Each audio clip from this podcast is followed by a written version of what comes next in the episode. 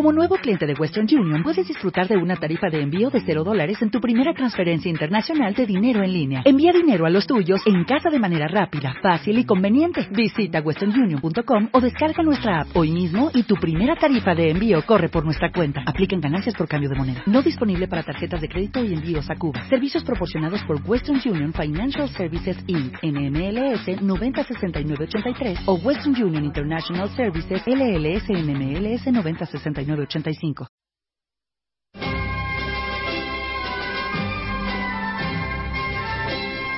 Están escuchando Libertad Constituyente.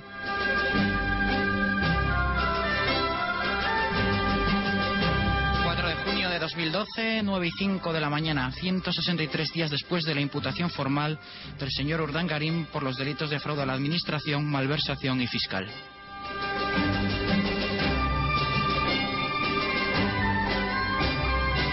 Días, bienvenidos a Independizar la Justicia. Les habla Pedro Manuel González. Como cada lunes nos reunimos con nuestros invitados habituales en este programa para abordar las noticias eh, más importantes de mayor trascendencia del mundo de la justicia sucedidas durante la última semana. Así contamos con don Jesús Santaella. Buenos días, don Jesús. Hola, buenos días. Y con don Antonio García Trevijano. Buenos días, don Antonio. Buenos días, Pedro y Jesús. Bien, tenemos muchísimas novedades también esta semana. La primera de ellas es de hoy mismo, es muy reciente y es que ha salido publicado en el Boletín Oficial del Estado de hoy la orden ministerial eh, que aprueba eh, el reglamento, la, de, la orden de, sobre la amnistía eh, fiscal, desarrollando la amnistía fiscal del, del Gobierno. Don Jesús, eh, que se la ha leído muy, muy profundamente, muy detenidamente, ¿nos arroja algo nuevo, don Jesús? Hay alguna novedad, sí.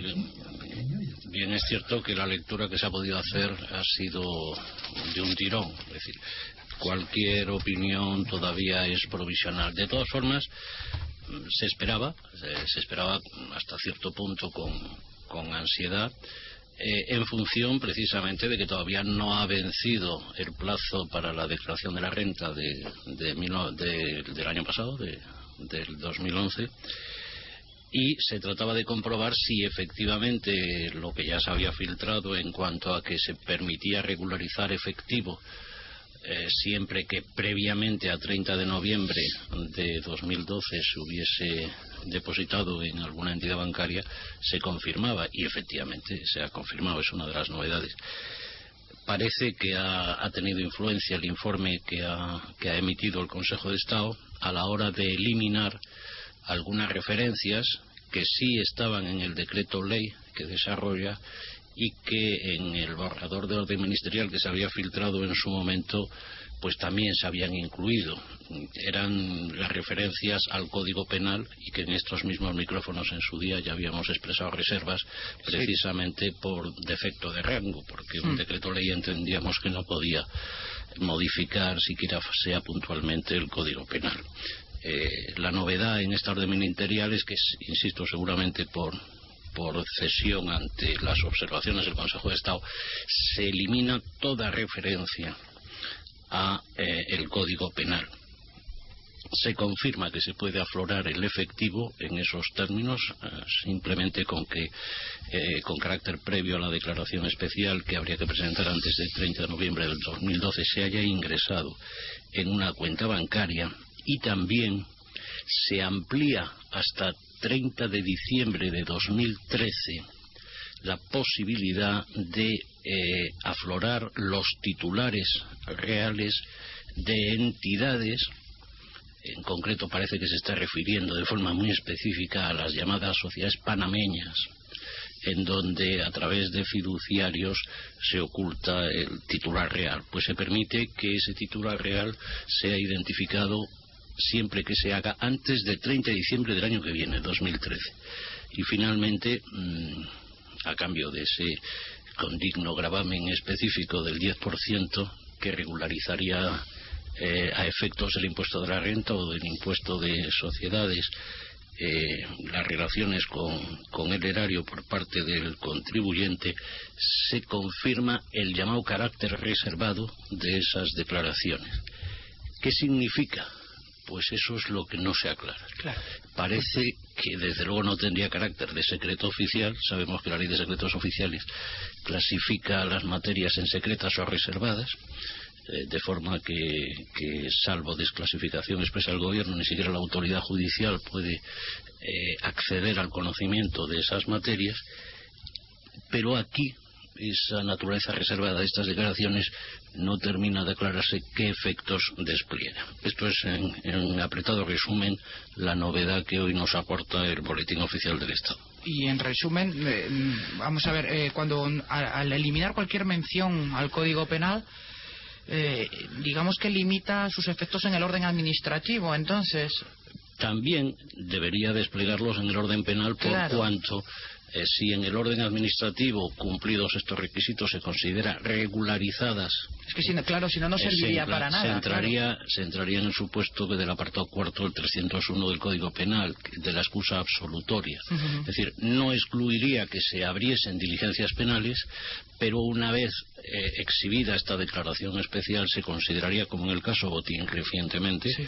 que se ha producido esa regularización con carácter previo a la apertura de diligencias penales y en consecuencia se declararía la exención de responsabilidad.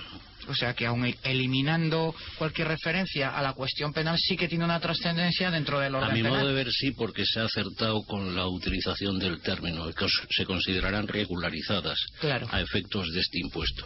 Eso no, no, desgraciadamente, no impedirá que en algunos casos pudieran seguirse diligencias penales e incluso llegar a condenas por blanqueo por blanqueo de Ujú. capital. Sí, también lo que también eso- habíamos hablado aquí, Eso no lo excluye, evidentemente, como no lo podía excluir Bueno, tampoco amigos, el decreto ley, ¿no? Am- Amigos, esto es lo que quiere decir es que el Consejo de Estado ha ratificado, al menos en gran parte, nuestra opinión, nuestro dictamen que emitimos en su día aquí en la radio sobre estos, esta amnistía fiscal y ese 10%, que ya dijimos exactamente que eso no podía hacerse mediante un decreto ni, ni- un decreto ley que, porque modificaba el código penal.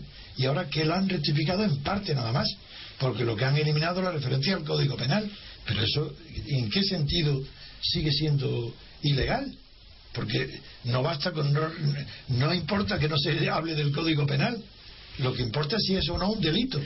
Precisamente por eso mm, han eludido mm, hablar de que se excluye en consecuencia el ejercicio de la acción penal en estos Claro. casos y lo han sustituido por la, expresi- la expresión que tal vez sea técnicamente más correcta en lo que es el ámbito digamos de, de la legislación administrativa que Sí, es el, del- el concepto de regularización. No hay, no hay que olvidar que el delito fiscal es eh, conocido como un delito en blanco. Sí. Es decir, la acción típica aparece contemplada al en- tipo, ca- a cada tipo. en la legislación administrativa. Si la legislación administrativa, cumplidos estos específicos requisitos, considera que se ha regularizado la situación tributaria, entonces es- se entra de lleno en la excusa absolutoria de, del Por 301.4. referencia.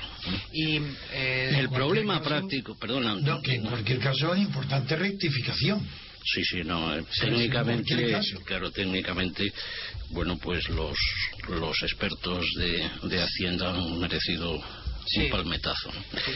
El problema práctico que se va a plantear, quizá aquí, es que mm, como se ha planificado, esto también se ha gestionado mal. Se está diciendo que se ha gestionado mal lo de Bankia. Pues Esto de la amnistía fiscal, yo tengo la percepción de que tampoco se ha hecho excesivamente bien, porque la circunstancia de haberla anunciado en marzo, el 30 de marzo, eh, desarrollarlo ahora, todavía cuando está en plena vigencia la campaña de renta del 2011, y dejando abierta la posibilidad de regularización, incluido el efectivo, hasta 30 de noviembre de 2012, hace que eh, rentas que deberían declararse antes del 30 de junio como correspondientes al 2011, a lo mejor tratan de regularizarse por aquello de que en vez de tributar al treinta y tantos o al Ah, cuarenta y tantos se tributaría al diez. Y sobre todo, teniendo en cuenta que desde 1 de enero a 30 de noviembre del 2012 se estarían generando rentas a declarar el año que viene, pues tal vez se anticiparía la declaración de estas rentas devengadas en el 2012, se aflorarían el 30 de noviembre del 2012 al 10% en vez de al cuarenta y tantos el año que viene, ¿no? Entonces, habrá que estar muy al tanto de las cifras de recaudación de este año respecto de renta del 2011 exactamente para ver qué incidencia ha podido tener la amnistía fiscal porque tal vez las cifras con que se nos informe a 30 de noviembre del 2012 sean infladas. Jesús, y Pedro, acabamos de dar en los informativos, no sé si lo habréis oído, una, una noticia muy relevante, y es que el Banco Santander ha suprimido eh, su filial en Suiza. La de offshore de, Suiza. Sí, y ha, traspasado al OVP. pero no todo. Ha ofrecido a los clientes suyos dos posibilidades.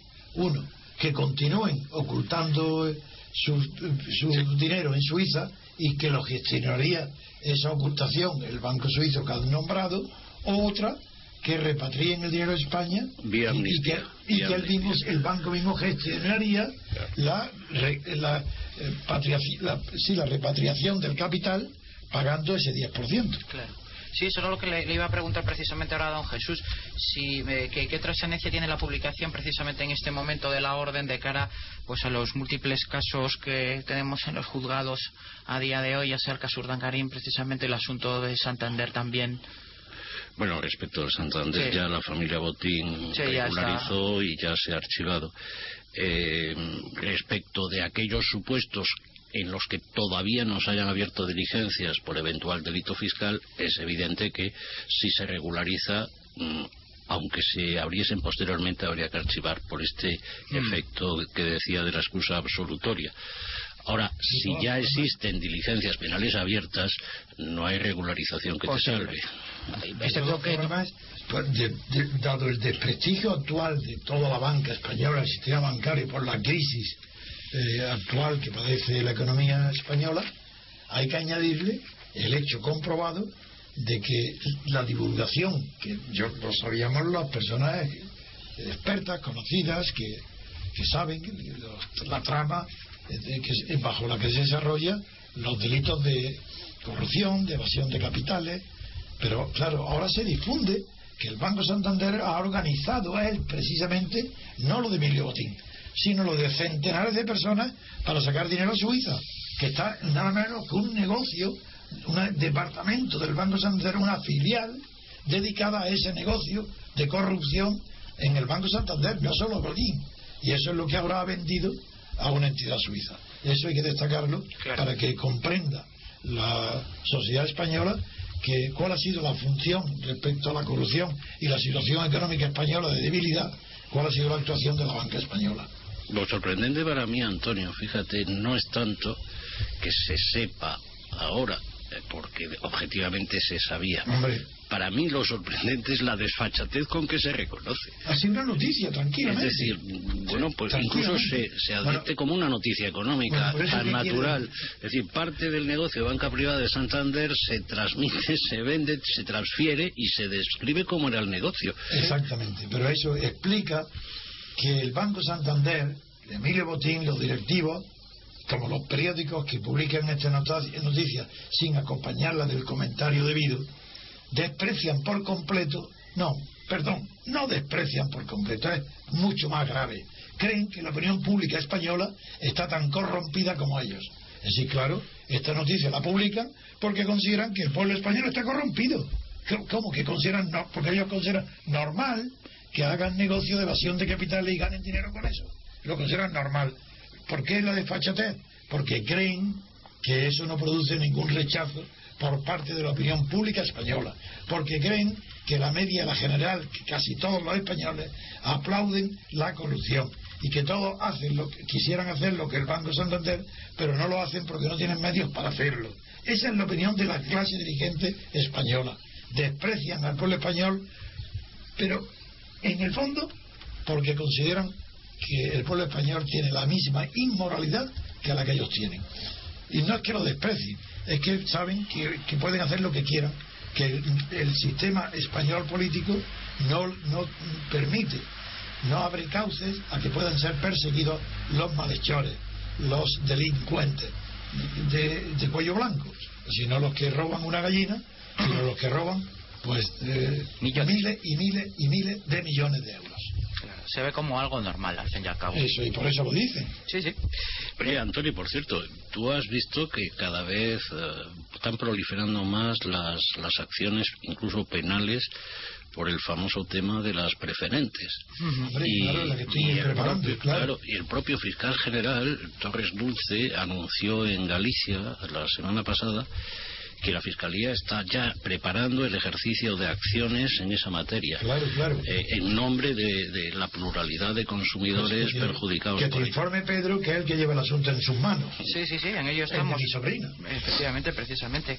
Eh, volvemos a lo de siempre. Mm, yo no sé cómo lo hará la Fiscalía, porque aquí la cuestión, y con, don Antonio lo hemos hablado más de una ocasión, es eh, particularizar asunto a asunto cada una de las acciones que, se, que se vaya. Porque en este caso, cada, cada caso es un mundo efectivamente hay unas circunstancias muy particulares en cada uno de ellos, ¿verdad? Mm, tantas como casi sucursales a través de las que se ha articulado eh, este tema de la... problema del perfil inversor. Efectivamente, sí, la normativa MIFID famosa y, todos los test de idoneidad y todas estas cosas. Por eso no podemos fallar, hay que ir sobre seguro. Por supuesto. No importa que se tarde, hay que reunir las pruebas indispensables para vencer por eso que yo no, sobre todo ahora en el caso de Bankia, si efectivamente el Estado desembolsa esos 23.000 millones, pues habrá sitio donde ejecutar la sentencia. claro, claro, claro. Hablando de, de asuntos eh, bancarios en los juzgados, tenemos dos, dos concretamente esta semana pasada. La admisión a trámite de la querella de manos limpias contra Fernández Ordóñez, Rato y Blesa, por un lado, y luego cómo ya la Audiencia Nacional está pidiendo a la Caja de Ahorros de Murcia que identifique a todos sus directivos eh, entre el año 2001 y el 2011. Respecto a la primera, recordemos que eh, el colectivo Manos Limpias presentó una querella en la que considera que el gobernador del Banco de España podría haber cometido un delito de imprudencia grave por la mala supervisión de, de las entidades financieras, mientras que acusa a los responsables de las cajas intervenidas de delito societario y falsedad en documento mercantil. ¿No, don Jesús? Bueno, es, eh, es una querella dirigida básicamente a generar un titular porque mm, nadie que, que, conozca un poquito los hechos eh, justificaría o entendería que un juzgado de instrucción de Plaza de Castilla aquí, de aquí de Madrid vaya a instruir ese procedimiento. Ese es un caso de audiencia nacional. Evidentemente, lo que sucede es que, por principio, se incoan diligencias, se pide informe al fiscal, inmediatamente el fiscal eh, dictaminará que no es competente, dada la descripción de los hechos, y como mucho se inhibirá y lo remitirá. ¿Qué se parece esto, Jesús, a las antiguas querellas catalanas? Hombre, que aquí no paraliza, digamos, el ejercicio de una acción civil, que es lo que solía hacerse con las catalanas, ¿no? Pero mm, es significativo porque, porque ya se empieza a mover, se empieza a mover. Y quizá eh, en ese rum rum de que se empieza a mover se pueda explicar, por un lado, la dimisión anticipada del gobernador del Banco de España en el sentido de dar facilidades para, en su momento, quizá buscar protección y eh, pues el desmarque que ha protagonizado el expresidente de Bankia, Rodrigo Rato, con el informe del que se han hecho con los periódicos los últimos días, ¿no? Es decir, porque mm, el clamor, digamos, eh, es grande, la cifra que se ha manejado, Enorme. yo creo que aparte de frívola, porque sinceramente con las informaciones que se han difundido, yo creo que ha sido una frivolidad por parte de Goiri Golzarri. Injustificada. Eh, hablar de frívola, es peor.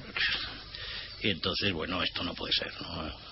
Esto han querido tirar de, la, de, todo el dinero disponible o, susceptible de ser creado, tirado para Bankia, con lo cual, que han dejado para todo el problema español? Si es que se van agotado, han agotado. Así es. Los recursos. Sin embargo, en el tema de la caja de ahorros de Murcia, ahí ya sí que está la Audiencia Nacional metida a fondo con el asunto. Eh, la última resolución que dictó el juez Eloy Velasco en sustitución de su compañero Fernando Grande Marlasca decía literalmente libre ese oficio a la Caja de Ahorros de Murcia a fin de que sea remitida certificación de las personas que integraron la Comisión Ejecutiva, el Comité de Dirección y las Comisiones de Riesgos, Auditoría, Inversiones y Retribuciones durante el periodo 2001 al periodo 2011. Esto bueno, mm, parece que supone el primer paso para que los directivos de la entidad alicantina sean llamados a declarar, bien como testigos o, bien ya directamente eh, como, como imputados, ¿verdad, don Jesús? Mm, pues seguramente será así, ¿no? Y más de uno, como diría quien les va a interrogar en su día en frase que, que hizo fortuna en los periódicos, pasará Caminito de Jerez. Es, que me refiero a Gómez Bermúdez, que es el nuevo titular del Central 3 al que le corresponde instruir estas diligencias. Veremos qué hace Gómez Bermúdez con este caso. A doña María Dolores Amoros la tenemos en el punto de mira en este asunto porque no sé si se, acuerdan ustedes que esta señora fue precisamente la que presentó aquella escandalosa demanda en la jurisdicción social por despido improcedente y precisamente María Dolores Amorós es una de las personas que, que, se encuentra en el ojo del huracán de este asunto de la caja de, ahorros de Murcia. Recordemos cómo en el pasado mes de noviembre Grande Marlasca admitió a trámite la denuncia que presentaba un abogado que se llama Diego de Ramón contra precisamente la señora Amorós por presunta estafa, delitos societarios y falsedad documental. Después, en marzo, admitió la personación como acusación particular de 300 clientes de la entidad, precisamente para personarse y reclamar las, responsabilidades civiles oportunas en el seno de estas diligencias, de este procedimiento penal que se había incoado ante la Audiencia Nacional. Aquí eh, ve don Jesús visos de que esto de que prospere. Hombre, cuando y, yo creo que en algún sitio lo he leído hoy en relación con eh, el caso Bankia, ¿no? Me parece que es en el Confidencial. McCoy escribía algo sobre el estilo hoy. Cuando uno entra a inspeccionar cualquier entidad financiera, mm, es muy complicado que no encuentre algo. muy complicado. Desgraciadamente. Depende, de si genéricamente hay un motivo inicial para, para investigar, porque efectivamente siempre se encuentra algo, ¿no? Claro. Entonces, máxime cuando, eh, por las informaciones que existen, pues ahí sí efectivamente existía agujero, existía desfase patrimonial, eh, producto no solo de mala gestión, sino por las informaciones que se han filtrado y conocidos determinados contratos, como el, sí, el de la señora Moros. digamos, pues alguna suerte de apropiación poco elegante. Sí, esta señora, don Antonio, Mire, mire usted, que, vamos, estas son las cosas que, que, que, escandalizan a cualquiera. La causa del despido disciplinario de, de esta señora, eh, era precisamente que había pactado con el, expresidente de la Caja, Modesto Crespo, una pensión vitalicia de 369.497 euros por ejercicio, con una revalorización del 2% desde su jubilación y un sueldo de 593.040 euros. Pues hombre, si aquí no se ve indicio de penalidad, pues, pues que venga Dios y lo, y lo vea, ¿verdad? Bien, pasando a otro orden de cosas, porque a don Antonio siempre le interesa mucho lo que pasa con el caso de los seres andaluces y con la juez eh, doña Mercedes Alaya, pues también hay novedades, don Antonio, en, este asunto, pues que la jueza Alaya imputa tres delitos al exdelegado de trabajo en Sevilla, don, don Juan Rodríguez. Pero eso era esperado, ¿no? Sí, eh, efectivamente. Lo que ya no es tan esperado es que la consejera de la presidencia, doña Susana Díaz, haya arremetido contra la juez, precisamente, eh, que es la segunda a bordo del, señor Griñán, diciendo que, que, se trata de una instrucción inquisitorial la que se está llevando a cabo. Así eso lo leí y eso sí me hizo sonreír. Que dijo que era la Inquisición, sí. Pero es que, la Guardia Civil, no decía que la Guardia Civil, ¿no? Sí, la Guardia Civil y la jueza Laya. Las, también. Por eso iba a decir yo que qué mal olfato tiene esta consejera, porque el problema últimamente ya no es la juez, es, es nada menos que la benemérita. Claro, yo, por eso yo lo leí lo de la Guardia Civil y me hizo Debe estar ahora mismo por 70.000, 80.000 efectivos, me parece. Sí, sí. Además bueno, pues resulta que la Guardia Civil ha informado efectivamente en el sentido de que hay indicios evidentes de, de participación en estos hechos, nada menos de corrupción.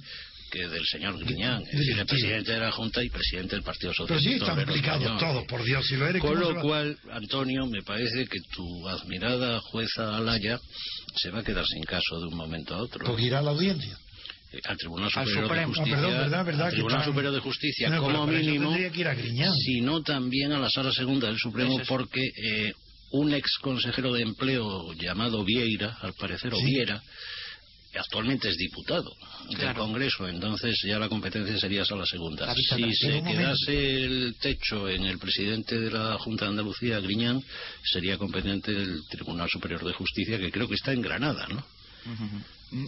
De hecho, hay una cosa que me llama mucho la atención porque yo cuando estudiaba... un momento que yo no sé porque no me dedico a lo penal. Eh, la imputación implica ya la pérdida de la competencia de la juez la simple imputación. Si ya se ha llegado a ese nivel de instrucción en donde se aprecia en ese instante ya indicios de responsabilidad, en ese momento debería abstenerse, por lo menos, o desglosar, o separar si fuese desglosable eh, la parte correspondiente a las responsabilidades del aforado, continuar con el resto, pero parece que lo que se llama la continencia de la causa mm. eh, justificaría. pero claro, eso implica una imputación aunque sea tácita. Si lo de, momento parece que para la benemérita existen indicios. Claro. Sí, pero además es que hay una cosa. Lo que pasa es que sabemos que el informe de la policía o de la Guardia Civil tiene carácter de atestado, ¿no? es una especie de denuncia. Perdón, Jesús, la pregunta técnica que hago a ti, a Pedro, es si eh, la simple, el simple traslado, la pérdida de la competencia implica tácitamente que la juez lo ha imputado. No, no, lo puede hacer. directamente. la jueza, si aprecia indicios, directamente. lo que debe hacer es elevar con una memoria, con un informe, elevar las actuaciones al órgano competente donde explica las razones que considera para, para efectivamente inhibirse y trasladar. Que el órgano superior lo comparte. No, no, eso no, la competencia. Que no lo comparte, lo devuelve. No, no, Jesús, yo lo que estoy hablando es en español. Y en español la logia quiere decir que un juez que traslada por, no, por perder la competencia porque el afuero y el alforo pertenece a otro organismo, ese traslado implica que para ese juez ese individuo eh, eh, eh, es culpable, está imputado. existen indicios. Con signo. Bueno, claro, es imputado porque tiene signos de culpabilidad tenemos además sus precedentes. Acuérdense ustedes, si, si la memoria no me falla, con el, tema en Galicia, con el señor Blanco, precisamente lo que lo que hicieron en el juzgado de Lugo fue desglosar la pieza y remitir al, Supremo todo lo que hacía referencia. Y por cierto, ¿cómo va ese caso? Pues siguen cayendo imputaciones. Eh, lo repasamos, eh, no sé si se acuerdan, hace dos semanas que se cumplía el año. Y, es que tenemos seis, seis piezas distintas precisamente en atención a cada uno de los imputados, porque hay imputados que, que efectivamente eh, imputados que eran diputados autonómicos y están en el Tribunal Superior de Justicia de Galicia, eh, imputados como el señor Blanco, que están en el Tribunal Supremo precisamente por su condición de diputados nacionales, y otros que siguen precisamente en el juzgado de instrucción número 3, si mal no me equivoco, eh, de, Lugo. O sea que hay un follón allí procesal montado de narices. Yo a mí respecto a este caso de los seres y estas afirmaciones de, la consejera de la presidencia, de todas maneras, yo cuando en la facultad que me, acuerdo que estudiaba el de la oliva, el famoso de, la oliva de, derecho procesal penal, de todas maneras había una que le acusen de instrucción inquisitorial. Yo acuerdo que uno de los principios de la instrucción al derecho penal se llamaba el, principio inquisitivo. No sé si es verdad. En la fase de instrucción. En la fase de instrucción, es decir, sigue llamando. Claro, por naturaleza combinado con el acusatorio, por ejemplo, las medidas de privación de libertad y demás pero, básicamente el principio inquisitivo rige en la fase de instrucción. Es decir, que toda instrucción por naturaleza es inquisitorial. Lo que pasa es que a veces se confunden los conceptos y lo que se trata de decir o con esa utilización equivocada de ese término es que se está haciendo una investigación prospectiva y eso sí está prohibido lo prospectivo mm. para ver qué se descubre es decir pescar como si un caladero cualquiera mm bueno, se trata de coger cualquier especie, pues no, eso no es posible. claro. Es la retrospectiva. Exacto. Y respecto a la imputación de este señor, de Juan Rodríguez, delegado, eh, eh, exdelegado de trabajo en Sevilla, hay otra cosa que también a don Antonio seguramente que le va a gustar mucho, eh, de que ha trascendido de la declaración de este señor, que es que, bueno, este señor cuando se pone delante de la jueza Alaya, aseguraba, bueno, lo primero que no recordaba la cantidad exacta que percibió por, por el tema de los seres, pero además como excusándose, ha dicho que abandonó su afiliación al Partido Socialista porque la Junta de Andalucía no le había defendido. Esto ya, bueno, es un reconocimiento como de que aquello era una banda y que se lo estaban llevando un poco como a manos llenas, ¿no? Digo, es que, son mafias. Claro, yo es que no voy a decir nada, por, no voy a testificar a favor de mis amigos porque es que no me han defendido adecuadamente, ¿no? Recordemos que además este señor va imputado por prevaricación, malversación de fondos públicos y obtención eh, fraudulenta de ayudas. O sea que ahí eso no lo puede hacer él solito, vamos. La actuación mafiosa la viene, dicta, viene dictada, es obligatoria en todo delito Mm. cometido por una organización. Claro. Como el partido político es una organización, los delitos son mafiosos Sí, sí, sí. y son, tienen defensas mafiosas y tienen expulsiones mafiosas y todo se explica como una mafia, que es lo que son los partidos estatales, mafias. y eliminaciones mafiosas además Pues o sea, claro, como claro. cuando en la mafia uno ya, pues es el chivato y tal que aparece en el río y esas, esas cosas aquí se hace de otra manera no pero pero sí que le anulan no Pero funciona la omertad. la funciona la ley del silencio Eh, efectivamente, efectivamente.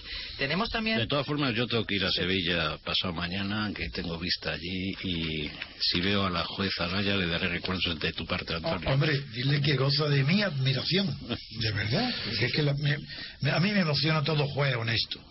Y si además de ser juez, es jueza y bonita, ya el colmo. pues no sé qué leí también en el periódico el otro día que alguien la había visto sonreír una vez Sí. eso decía que alguien la había, la había visto sonreír una que a vez mí me gusta sin sonreír. Es que quiero que sea severa como un palo. sí sí sí Es que es lo que me atrae de ella. por eso por eso lo digo Su seriedad. Pero yo creo que se va a quedar sin asunto en breve. bueno como el juez Torres en, en- Hombre, de en- momento ha suspendido algunas diligencias que tenía ya programadas a la vista del informe de la Guardia Civil. Las Claro. ha suspendido. Eso es el... Bueno, me alegro también por su tranquilidad, ¿eh? Porque ella ha cumplido con su deber, ha llegado a ese extremo, abandona su competencia legalmente, ha sido un ejemplo irreprochable de actuación y me parece perfecto que descanse ahora un poco. Sí. Eh, pues al juez Torres, don, don Jesús, ¿usted cree que algo parecido le puede pasar con el caso Urdangarín? ¿No? Porque si esto sigue la, la, la extensión de la trama del caso juez Castro. Es, perdón, sí, juez Castro. Estaba pensando en Diego Torres, que es el imputado. Caramba, de imputado a juez. Sí, sí, sí, sí, lo No, está- estaría mal la transmutación. no, no, no. Pero el juez, eh, efectivamente, que lo mismo se queda también sin asunto, ¿verdad? Porque como esto siga esta red... Eh, Por eso apostamos hace tiempo aquí, ¿no? Pero veremos, veremos qué sucede. Por cierto, que el juez Castro investiga la trascendencia fiscal de los viajes de los nietos del rey a través de, de Aizon. Es que cada vez que mueven eso, bueno, pues si, si resulta que con fondos eh, que desembocan en Aizon, que al final es una sociedad familiar al 50% de los dos cónyuges, se, digamos, se graban con gastos estrictamente familiares, como eh, son los gastos de viaje de, de- de los descendientes del matrimonio, pues parece que cada vez es más complicado hablar de que no hay vinculación de la infanta, de la madre. Es que Si sí, así se es. están utilizando fondos procedentes de esas de subvenciones la misma manera está aprobado que ella sacaba, para gastos familiares. que, que- que sacaba 700 euros semanales, no me acuerdo cuándo, una el, cantidad pocket, parecida. el pocket money, ¿no? Sí. Sí, de hecho, la secretaria particular de Urdangarín ha reconocido al juez que se pagaron con la visa asignada a la empresa Aizon, cuya propiedad, efectivamente, y como dice don Jesús, comparten al 50% la infanta Cristina y Duque de- Además, una secretaria tan experta que se extraña de que sacar el dinero a Suiza sea distinto de sacarlo de ponerlo en Zaragoza. Hombre, que rige la libertad de circulación de capitales. Capitales. Bueno, no me extraña entonces que la señora Pantoja esté muy enfadada, ¿no? Por estas cosas. Pero qué ambiente, qué ambiente familiar ha vivido esa secretaria para expresar de buena fe, con ingenuidad, esa opinión. ¿Qué, él- a qué, ha visto? ¿A qué estaba acostumbrada? A una libertad absoluta con el dinero público.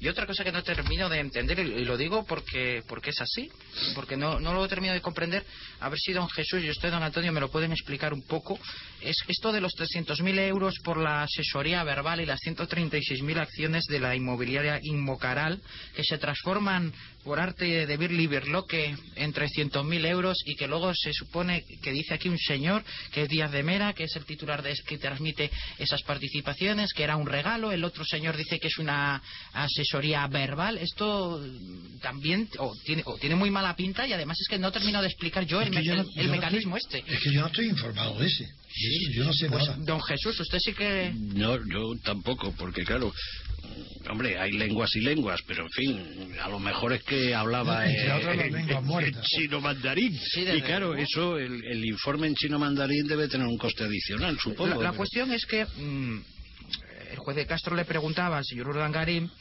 eh, porque le justificara las 136.000 acciones de la inmobiliaria Inmocaral como contrapartida a asesorías verbales que prestó en temas personales y profesionales pues este señor Díaz de Mera. Asesoría profesional que se sorprendía el propio día de Mera porque decía que cómo le iba a asesorar a él si sabe más de balonmano. Sí, eso sí me y bueno, pues nada, estas 136.000 mmm, participaciones pues se transformaron eso en, tres, en 300.000 euros. Asesoría verbal 300.000 euros no está nada mal sea un antiguo. Yo lo reconozco porque también uno va teniendo su edad, no como Antonio. Pero, no, yo voy para atrás. Pero en mis tiempos eso se llamaba sablazo, no se llamaba asesoría verbal, era un sablazo. Y entonces, claro, pues si son amigos y por lo que sea le dice, oye, dame 300.000 euros, pues toma para ti. Pues, pero 300.000 euros. se llama un sablazo, no, no es una asesoría verbal. Yo creo que sablazo será lo que decía don Antonio de las comidas con garzón, pero esto, pero esto es más. Esto, a mi bolsillo. ya, por eso digo, pero esto es 300.000 euros es un sablazo bastante importante, un mandoblazo casi. que en esos niveles, pues claro, los sablazos se corresponden con Sí, sí, con esas cuantías. Personas, Con esas cuantías, sí, claro, claro. Bien, pues eh, no podemos tampoco dejar mm, de tratar eh, bajo ningún concepto el asunto mm, de Carlos Díbar. Estando ah, hablando de... hoy le hemos dado el informativo. Para mí es muy grave. ¿eh? Es muy grave. Lo que ha revelado que cualquier miembro del Consejo General no necesita documento alguno, que basta que diga de palabra. Bajo palabra de honor. Sí, que ha ido a Barcelona y que ha estado en un prostíbulo y que le ha costado dos mil euros, nada más que barato, y que se lo paguen, eso es que es de una indecencia absoluta. ¿Pero qué es esto? que pueden de palabra nada más, bajo palabra de honor, pues, pues, ya es bastante. Yo no sabía que habían exigido ese requisito tan riguroso, menos mal. Si es bajo palabra de honor está salvado el Consejo. Sí, sí. Y, Eso es eh, la consecuencia de un antiguo resabio franquista. Eso existía en lo que se llamaba Protocolo 1 y Protocolo 2, eh, que eran gastos de representación, de viaje, concepto tradicional, y que en el fondo mm, lo que se ah, servía era para. Ah, o como complemento del sueldo. Sí, y entonces mm, uno firmaba su nómina con su retribución y luego firmaba un, un recibí con una declaración donde declaraba por su honor o juraba por su honor que aplicaría esas cantidades a los gastos de representación propios del, del cargo. Y luego lo que hacían era mezclaban los billetes del sobre con los de y entonces se producía ya una confusión patrimonial de esos bienes fungibles por definición y se aplicaban lo mismo a unas cosas que a otras los billetes del salario con los billetes de los gastos de pues aquí pasa exactamente lo mismo pero lo natural las costumbres van con las personas. Son personas franquistas las que hoy ocupan todos los cargos de poder en España y han traído consigo los usos franquistas. E instituciones. Natural. Y además hay una cosa... Pero yo sigo diciendo de todas formas que si hubo condena por el gas, el caso de los fondos reservados, en donde eh, precisamente por aplicar fondos reservados que estaban contemplados para los fines propios del Ministerio, en aquel caso del Ministerio de Interior, se aplicaron a complemento de, de nóminas y eso se constituyó malversación de caudales, en este caso por mucho de que Felipe González. Eh, no, no, de, de Vera de, Eso, de Colorado González, de, claro, de Corcuera sí, sí, del gobierno de los Galván del gobierno de Felipe González bien. entonces si allí llegó el asunto hasta el Supremo y se produjo esa condena en este caso, por mucho que la costumbre, el acuerdo interno del Consejo, la práctica de la intervención del Estado sea aceptar bajo palabra de honor, si se comprueba que se han aplicado fondos a fines diferentes a, a financiar gastos privados distintos. pues es evidente que, que, se ha producido la malversación. Eso está claro. Y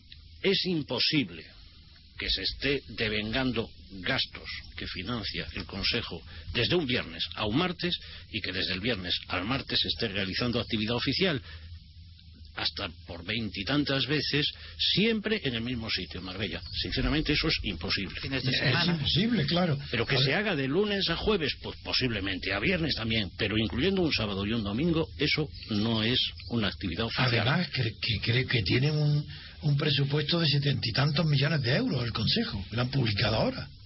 Ya, pero no, espero que no sea para para financiar los gastos, como Pero- tú dices, a Barcelona Es que no lo sabemos. y, o a Marbella. Creo que no. no Y, digo yo que un- a mí lo que también me preocupa muchísimo es una cuestión, porque el señor Díbar dice que no tiene por qué decir con quién se ha reunido para esto. ¿Hasta Ah, qué sí. punto un presidente del Tribunal Supremo puede mantener secreto o qué razones oscuras le motivan? Razón de Estado.